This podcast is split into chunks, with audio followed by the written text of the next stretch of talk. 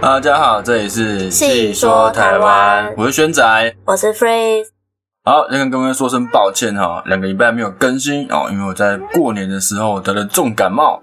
啊，真的假的？哎、你不知道吗？ 我不知道。对，我过年的时候得了重感冒，所以还蛮严重的啊。啊我我也有去医院去筛检快筛，然后找一个 X 光都有，那是正常的，就是一般的流行重感冒而已。哦，对对对，所以就一直没有录，因为声音喉咙太痛了，没办法，连吃东西都很痛。我是有得那个支气管炎，哦，那是我怎么被你传染了？五 G 传染？嗯，我是支气管炎不太一样吧？但我是那个就是过年的，但我过年的时候，因为我还没有完全好，然后过年的时候闻到那个香味就会咳到爆，我就哦开始是咳嗽。烟那些烟类的都会熏到，然后会咳。哦，OK OK。啊，总之呢，现在你也痊愈了吧？你痊愈了吗？还没，还没。还会偶尔会咳，因为我不太，我不会。医生说就是要要懂得吐痰，可是我不会吐痰，那个我呃很也不难。哦吐痰，就是都直接吞下去。就是呃呃呃吐出来的时候就呃 进去了，就哎什么鬼？哎吞不出来，哦，好，那我痊愈了吧？那我们就会回复每个礼拜更新一次的频率。嗯，啊，过年结束了哦，大家开始上班了，那开工红包，那也有开始会订春酒，我通常公司就是要么尾牙，要么春酒。选一个吗？对啊，他不会两个都有，通常不会两个都有。是这样子吗？对啊，但这两个是不同的事情哎、对啊，对啊，哦，就是尾牙或春酒选一个做。啊，这样子啊，好啊，大家注意防疫哦。那今天我们要讲的呢是元宵节，元宵节是农历的正月十五，啊，那刚好呢也是今年国历的二月十五号，嗯二月十五号是个吃爆汤圆的日子啊。嗯，好，元宵节又称为上元节、小正月、小年或是春灯节。好，那元宵节呢是农历新年的第一个月圆之日，是祭月、赏月的日子，也象征着春天的到来。这是传统新春定义的最后一天。在传统上呢，元宵节的习俗包括猜灯谜，哈、人们会把一些谜语或脑筋急转弯之类的问题写到纸上，然后用细线呢把每个问题挂在房顶上，之后让人们来猜灯谜。这样，那佛教呢有在正月十五点灯供佛的习俗，而道教中上元节被视为天官大帝的诞辰。正月十五是上元，七月十五啊是中元啊，就是中元普渡。那十月十五呢，就是下元，分别属于天地水这三官大帝主管。上元节呢，就是天官大帝诞辰。这三官大帝呢，我们也会专门做一集来讲这个三官大帝的故事。而台湾的元宵节呢，随着17世纪的第一批汉人移民传入，与春节、清明、端午、中元、中秋、重阳、冬至并列为汉人重要的传统民俗节日。而随好没有好多。哦，对，蛮多的。我们台湾人其实蛮多民俗节日的，因为台湾毕竟是传统道教，嗯都跟就是跟着一些道教一些祭拜的来放放假这样。而随着工商业的发达，台湾庆祝元宵也因文化上的差异而和其他华人地区的元宵节有所区别。而最具特色呢，就是各大城市举办的元宵灯会跟灯节的活动。好，那元宵节的由来呢，有几种不同的说法。相传汉武帝有个宠臣叫做东方朔，这个东方朔啊，他善良又风趣，然后在有一天的冬天下了几天的大雪，东方朔呢就到御花园去给武帝折一个梅花给他哦。嗯那刚进园门，刚进花园的大门，就发现有个宫女露流满面，准备要投井自杀。东方朔慌忙的上前搭救，并且问明说：“哎啊，为什么要自杀啊？”这样，原来呢，这个宫女名叫元宵，家里还有双亲以及一个妹妹。那自从她进宫以来，就再也无缘和家人见面。每年到了腊尽春来的时候，就比平常更加的思念家人，觉得不能在双亲眼前哦尽孝道，不如就一死了之啊、哦非常孝顺的一个宫女。而东方朔呢，听了她的遭遇之后呢，深感同情，就向她保证说，一定设法让她和家人团聚。啊有一天呢，东方朔出宫，在长安街上摆了一个占卜摊，啊、不少人都争着向他占卜求卦。不料每个人所占所求都是正月十六火焚身的千语，一时之间，长安里起了很大的恐慌。人们纷纷求问解灾的办法。东方说就说，正月十三日傍晚，火神君会派一位赤衣女神下凡长法，她就是奉旨烧长安的使者。我把抄录的歇语给你们，可以让当今的天子想想办法。说完，他就扔下了一张红帖，扬长而去。老百姓们拿起红帖，哦，赶紧送到皇宫里面去禀报皇上。汉武帝接过来一看，只见上面写着：“长安在劫，火焚地阙，十五天火，焰红宵夜。”他心中大吃一惊，哼，连忙请来了足智多谋的东方朔。啊，东方朔就假意的想了一想，毕竟是他自己自导自演嘛，就说：“哎呀，听说火神君最喜欢吃汤圆，宫中的元宵不是经常给你做汤圆吗？”十五晚上可以让元宵做好汤圆哦。这边说的元宵就是那个宫女哦，那个宫女叫元宵，可以让这个叫元宵的宫女做好汤圆哦。万岁焚香上供，传令京都家家都做汤圆，一起哦敬奉火神君。再传谕臣民，一起在十五号晚上挂灯，满城墙点满鞭炮，放烟火，好像满城大火一样，这样就可以瞒过玉皇大帝。此外，通知城外的百姓，十五号晚上呢进城观灯哦，这个观灯是指观赏这个灯哦，进城观赏灯，砸在人群中消灾解难。武定听了之后十分的高兴，就传旨照东方说的办法去做。那到了正月十五号，长安城里张灯结彩，游人熙来，熙来攘外，攘游人熙来熙来攘攘往往。 这成语挺难念的、啊。游人熙来攘往哈，热闹非常。宫女元宵的父母也带着妹妹进城观灯。当他们看到写有“元宵”字样的大宫灯时，惊喜的高喊：“元宵，元宵！”让元宵听到喊声哦，终于和家里的亲人团聚。啊，如此热闹的一个晚上哦，长安城果然平安无事。汉武帝大喜，便下令以后每到正月十五号都做汤圆供奉火神君。正月十五号照样全城挂灯放烟火。那因为这个元宵的宫女做的汤圆是最好最好吃，所以人们呢就把汤圆叫做元宵，这天就叫做元宵节。因为宫女做的好吃就，就变元宵节。没错，这这样这样以前来讲，感觉蛮重视这个宫女的，对不对？以前以前的宫女不是就地位很低吗？以前有很多个朝代，你知道每个朝代的皇帝其实有的活不过十年，所以其实变化的快。嗯，那每个皇帝的做法可能都不一样，有的可能蛮宠自己的手下，哦，有可能就是使唤这样。当然，传说嘛，哦，她是哦，她是皇上的宫女这样。对。好，那这是第一个传说哦，元宵节的由来。好，那再来我们讲第二个传说。啊，第二个呢，就是汉高祖刘邦死后，吕后的儿子刘盈登基为汉惠帝。那惠帝呢，生性懦弱，优柔寡断，大权渐渐落在吕后的手中。吕后病死之后呢，诸吕惶惶不安，害怕遭到伤害。就是之前支持吕后的人就很怕遭到伤害，于是呢，在上将军吕禄家中秘密集合，共谋作乱之事，以便彻底夺取刘氏的江山。那这个事情传到刘氏宗室齐王刘襄的耳中，刘襄呢为保刘氏的江山，设计解除了吕禄、诸吕之乱，终于被彻底平定。平乱之后呢，重臣永历刘邦的第二个儿子叫做刘恒登基，啊，称为汉文帝。那文帝深感太平盛世来之不易，便把平息诸吕之乱的正月十五号定为与民同乐之日，好，家家户户张灯结彩，以示庆祝。从此，正月十五号变成了一个共同庆祝的民间节日，叫做闹元宵。这感觉就比较正常一点， 对，比较合理啊。 好，那还有一个说法呢，是元宵赏灯最一开始呢是在乡间的田野持火把驱赶虫兽，希望减轻虫害，祈祷获得好收成。那隋唐宋以来是最为兴盛的时期，有数万参加歌舞的人，从白天到夜晚一直歌舞不断的去除晦气。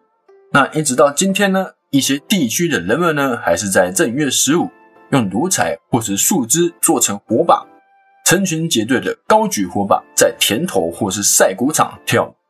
嗯，这个就是从以前以来，因为火焰可以驱赶虫兽嗯，的习俗传下来，就变成元宵节哦，这三种不同的说法，然后感觉都蛮合理的。那也有可能是这几种不同的说法都混在一起，然后加上宗教的祭祀活动，变成了现在的元宵节。对啊啊，对没有，就第一个最不合理对，第一个比较不合理，但也没有什么怪力乱乱神的地方。啊。对啦，没有对对出现一些奇奇怪怪的。对对对对。好，那元宵的习俗呢也是相当的多。首先呢就是灯会嘛，大家都知道每年的灯会都举办的非常盛大。那当然这几年因为疫情，所以可能比较没办法哈、去做观光的一个活动这样。嗯，那今年的元宵节呢跟情人节是非常的接近哦，一个二月十四，一个二月十五，这旁边的哦，对，好。好，那传统上呢，每年到了元宵前数日呢，传统上啊，这边讲传统，家家户户、角头公庙皆会悬挂或者是搭节灯棚，以及各种艺术造型的花灯供人浏览。那古时的元宵灯笼种类甚多，除了基本的鼓形之外，还有寺庙常见的彩灯、商铺的走马灯等等，与种类繁多的儿童古仔灯啊，就是很多造型，像是兔子灯啊、关公灯这种宠物动物哦、水洼灯、战舰灯，造型意趣的古仔灯。而灯会展示的古仔灯，除了传递吉祥寓意外，也有包含传统宗教节义的灯种。除了祝贺佳节外，也有祈祷和敬平安的意思。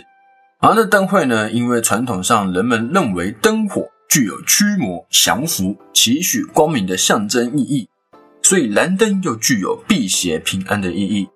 也有把一盏灯挂在竹竿上，哈、插放于田间，从火势的颜色来预测来年水旱的情况，这个称为造田蚕。如果呢火把的颜色偏红，预示可能会有干旱；如果火色偏白，就表示说可能会有水灾。这样，嗯，嗯哦，他们会去看那个火的颜色，去预言对，类似一种占卜的感觉。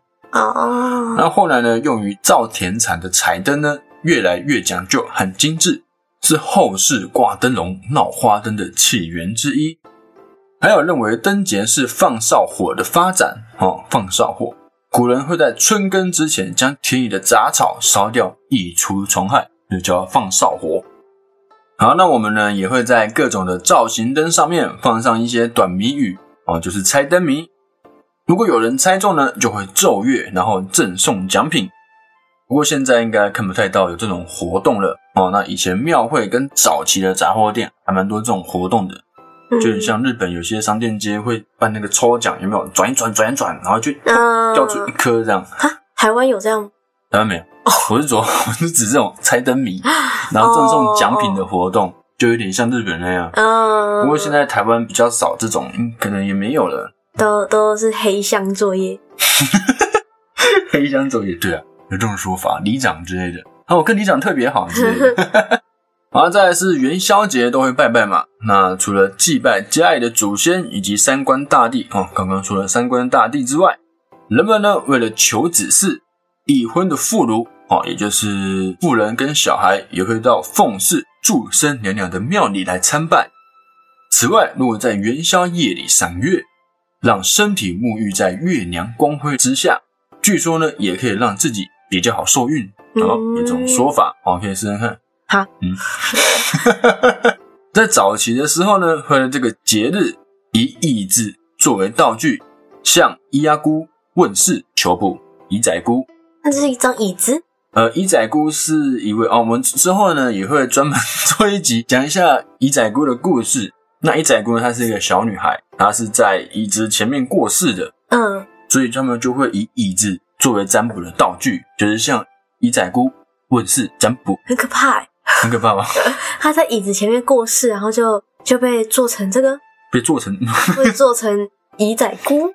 不是被做成椅仔姑啊，是这个在椅子过世的上的小女孩，就是椅仔姑。嗯，对对对对对对他，生前也是长也是做这件事情的嘛，呃，不是，让她人家问世。可以大致上讲一下，那她生前比较可怜，她是她父母过世了，嗯，然后被叔叔阿姨收养之后呢，叔叔阿姨就虐待她，哦，让它一直烧柴火，嗯不能让柴火停下来。嗯对，就一直烧，一直烧，一直烧，一直烧，最后他就过劳死在椅子上面。嗯对，一载故事这样。好，好那除了各个县市举办的灯会之外呢，哦，平溪老街呢也是很有名的放天灯的地点哦，也是各个情侣哦刚好嗯约会的地点，因为刚好情人节就在隔天哦。好，那平溪的十分村元宵节放天灯的习俗已经有两百多年的历史，会用纸糊成的灯状球体，然、后在下面点火，利用热空气上升的原理，将其送上夜空。天空中的天灯有大有小，冉冉升起，像是一个大大小小闪烁的火球，随风飘向远方，与夜空中的繁星融为一体，非常漂亮。天灯放得越高，哦，据说运气就会越高。哦，但是但是那边放天灯那个那个天天灯的垃圾蛮多的，对对对，因为它烧完就掉下来了，对啊就会满地的那个随便都可以看到挂着天灯的垃圾。对，树上也有啊，地上也有啊，这样对，环保，所以还是看看就好，看别人放，啊 自己不要放。好了，再来就是台湾台南最著名的盐水风炮，嗯好，大家应该都知道，台南盐水的南风炮是每年元宵节一道亮丽的风景。风炮呢有数万支冲天炮制作而成，而每一个冲天炮的炮芯都连接在一起，所以呢，只要点燃其中一个冲天炮，就会带动边上其他冲天炮进行轰炸。哦，霎时间呢，多个冲天炮连续射出，十分响亮。据说呢，每年燃放风炮有祈求风调雨顺、平平安安的象征。嗯那有机会呢，我们也会专门做一集来讲述这些习俗的前因后果、由来以及故事啊。好，那盐水风炮呢，如果观众想要参加，要注意一下自己的安全，因为毕竟它是冲天炮嘛，所以会乱飞。所以你要可能戴安全帽啊，穿雨衣啊，而且是厚的那种雨衣，不能穿轻便雨衣去参加这个，还有防风眼镜。好，那再来的习俗呢，就是炸邯郸。炸邯郸是台东元宵节近五十年来特有的习俗。那邯郸爷呢，也称为五财神。那相传邯郸爷生性怕冷，在他出来的时候呢，人们会以火炮为他驱除寒冷，所以邯郸爷所到之处，鞭炮齐鸣，人们呢会往他的身上扔鲜花、水果以及鞭炮。观看的人们呢，脸上会堆满微笑。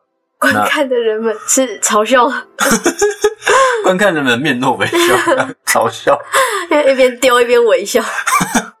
这画面好像有点恐怖。 没有，他们是想被祈福，所以微笑，面对神明哦面带微笑。对对 对。好，那还有乞龟哦，这个乞是乞丐的乞，乌龟的龟，乞龟。好，那在每年元宵节，澎湖所有的庙宇的中央桌子上，摆放着各种各样的龟，有用面粉、鸡蛋、糖哦、沙拉油为原料制作出龟形状的鸡蛋金龟，还有用糯米和假糖捏塑的祈求平安的方片龟。乡民们在温暖的烛光照耀下，虔诚地举行这富有宗教色彩的起龟仪式。这个龟是昂古龟吗？啊，不是这个龟就真的是做出一个乌龟的形状，哦，对，就是有壳啊，有身体，有头，然后四只脚，嗯就不是像昂古龟那样，只是昂古龟。 ，OK，对，好，那以上的活动呢，也有俗称北天灯、南风炮、东邯郸、西起龟，好，就刚好是我们东南西北极具代表的元宵节活动。嗯那除了以上地方的特色活动之外，也有其他的许多活动，也是蛮有特色的，但就比较小一点，没有那么大。像是云林的射火马活动，它会用冲天炮来射火马，嗯，会举行三天的绕境夜巡。如果刚好那年是马年，就会扩大举办。好哦，对还有在屏东的海丰地区，如果有新生的男婴，嗯这个家庭呢会在此日去海丰三山国王庙参与出巡。好，再来就是屏东的万峦乡加跑朗的原住民马卡道族会在加跑朗仙姑庙举办夜祭。啊好，那相较于汉人呢，在这天吃汤圆，加跑朗的原住民马卡道族会在这天吃糯米，还有糖捏成的鲜蛋，糖捏成的，有点像年糕这样，用糯米跟糖捏成一个蛋的形状这样。对哦，对对。好像很甜。应该蛮好吃的甜点。纪念从仙蛋孵出的仙姑祖，好，那在宜兰的丽泽简广惠宫也会举办鉴别新娘是否为妖狐的宗教仪式。啊对，这个当地特色哈。啊！啊啊，，新娘是谁？新娘就是我的老婆，各地的老婆，可能就只有当地人会去吧。当就是我是说，就是除了你的老婆之外，还有别人的老婆，很多人的老婆放在一起。可能就是那一年结婚的，然后就去那边、哦嗯那在元宵节那天就会去这个广惠宫，然后去哎鉴别一下是不是狐妖。那如果 如果真的是， 那你就知道该怎么办了。 还能怎么办？都娶了是不是？就是就是不敢讲话，怕被吃 掉。就是嗯、他是狐妖， 好，我爱他，好尴尬啊！觉得害怕。好，那在日本的话呢，元宵节会称为小正月，嗯那日本的习俗呢，会有迎年神、主灵哦，祈求丰收。嗯，那也会在早上有吃红豆粥的习俗。他们都喜欢吃一些很甜的东西。啊，对，日本人都重咸重甜这样。那不少地区呢，会有举行称为“睡得烧”的火祭来祭祀年神。而在日本的山林县地区，在一月十一号清晨，农民们会起床后，带着镜饼和镐到田间进行象征性的耕作，象征性的耕作是就是不是真的耕作，就做一些假动作， 对，假动作，象征性的假动作。好，那会供上干净的大米，并将之前供在神棚里的松枝插到地里来祭祀田神。哦，那刚刚说的是三梨县，那三行县呢？哦，会在一月十五号，由二十多岁的青年男女戴着草帽、扎围裙、系腰带、挽裤腿、打赤脚，穿插秧姑娘的服装，背着秧苗筐，到各家的院中进行插秧表演。嗯，嗯也是一种假动作。那有些地区呢，会在一月十四号的傍晚，年轻的妇女会在前面象征性的插秧，而男青年呢会在后面手持镰刀做收割的样子。就是嗯，why 就是他们都做给谁看啊？可能做给神明看，哦就是一种祭祀的仪式。哦他，们做的比较就是还记得当初的那个以前的习俗的意思吗？对，就可能老一辈传到现在哦，那这个习俗就会传下去，可能没有走掉，就还、嗯还是维持着哎，我们要耕作来去祭拜田神这样，嗯，嗯，就会象征性，好，都是刚刚都说的都是象征性。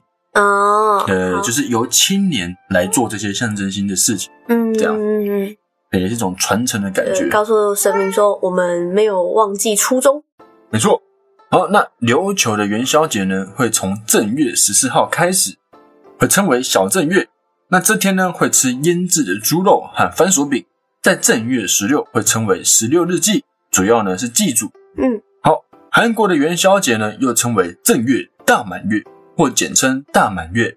有踏铜桥、倒浮屠啊，倒浮屠就是到田里面偷泥，哈，这个、哦、这个浮屠就是祈福过的泥土，呃，嗯，到田里面偷泥哦，咬坚果、喝耳鸣酒、嘿，哦，拔河舞狮等等哦，那也会以月亮的颜色和位置来占卜农事。那有些地区呢会有实战，会吃药石和五谷饭。实战就是两方人马用石头互丢，叫做实战，好像很好玩。好像很痛， 你觉得听起来很痛吗？ 被 K 到不得了， 哦，好痛！眼睛， 对眼睛的这个实战啊、哦。好，那以上呢就是我们元宵节的由来以及习俗。那一般台湾常见的就是吃汤圆、跟灯会表演，还有拜拜啊。大家也别忘了在元宵节的时候吃一颗汤圆哦。嗯，啊，是不是还有点灯啊？会点灯吗？点平安灯不一定会在元宵节，元宵节哦对，平安灯就是你那年犯太岁就点，哦，对正常来说是没有好像可以不放也可以点，对不对？啊，不，没有饭好像也可以点，对不对？哦也可以点，哦通常是大正月初一就会点的，一月一号。对，就是走春拜年的时候就会去庙里顺便点。那我今年再去点一下，哎，还没点吗？还没。哦，但我去年在我的之前的家的附近那边点，觉得没有平安 到。好，就是跟我想象中不太一样，因为那好像是我第一次点，但是你写一写给他就好了。对，对啊，对，就是一张，张纸，然后缴了个钱，然后他就说哦，好，完成，对对对，完完成了，灯灯呢？ 没有让我看 那，我想看灯是不对我是？想要看看那个我的名字，我的灯出现在哪里之类的。哦，想看一下自己的灯在对哪啊。，然后嗯，这样哦，啊，你喜欢吃咸汤圆还是甜汤圆？我喜欢吃甜的，我觉得花生跟那芝麻哦，好吃，哦，吃几颗都不是问题。之前在好像在那个行天宫附近吧，有一间有一间，它其实是蛋糕店，但是它在一些就有汤圆节日的时候，他会他那个师傅会手做汤圆。然哦，后上次上次我有朋友买了，然后我有去我有去吃到它的它的芝麻哦，因为我没有很喜欢吃花生，但它的花生也蛮厉害的，它的芝麻很好吃，还有然后跟它的哦，因为它的芝麻里面会包松子，哦，就是有个口。感，然后还有那个它还有一个口味叫桂花，桂花桂花很好吃，很香，太帅了吧，就你吃完真的是口齿留香那种。桂花哦，擎天宫行天宫附近，我再传给你，哦，我感觉很帅耶，很厉害，而且那时候买不手做到。买不隔到隔天隔天要再去买，想说，哎、我再我想要再吃了，隔天想，哦，卖完了。 啊是哦，这么夯哦，对啊，因为他也他不是专职在卖汤圆，他只是本本职在做蛋嗯糕蛋跟糕面包。啊配合这个节日，对对，对他只是他只是觉得，哎，可以做做给大家吃，然后卖一下这样，然后意思哦意思而已，然后、哦所以就是卖完就没了，哦哦那哦，蛮厉害的。诶。你这但样讲很赞哎，对啊，但桂桂花哎，桂花很厉害。不过咸汤圆，我好像其实有生以来，其实我也只吃过一次，多 少？而且那是我姐姐煮给我吃的，但是我第一次吃，然后吃这种超抗拒的，赵抗军怎样？因为我一直觉得汤圆这种东西就是咸的、啊， 就是甜的， 呃呃就是甜的啊、 我想说，就是甜的，然后怎么会这边跑出有青菜，然后说什么里面是肉，然后我就觉得哦好怪哦，然后就吃下去，哦好好吃哦，很好吃哦，对很啊好吃。对，很好咸汤圆吃。我小时候住泸州，泸州那边有一间店就专门卖咸汤圆，哦所以我都会，我爸妈很爱吃，然后就会买来吃哎、。但现在好像也很少店会卖咸汤圆对，现了，在很少了，嗯，对，比较就连可惜一点。就连大汤圆都很少见了，都是那种小大汤汤圆圆，就有内馅的，哎你大是汤圆包肉的吗？对，呃，不是包芝麻、花生啊，肉也是啦，就是大颗的。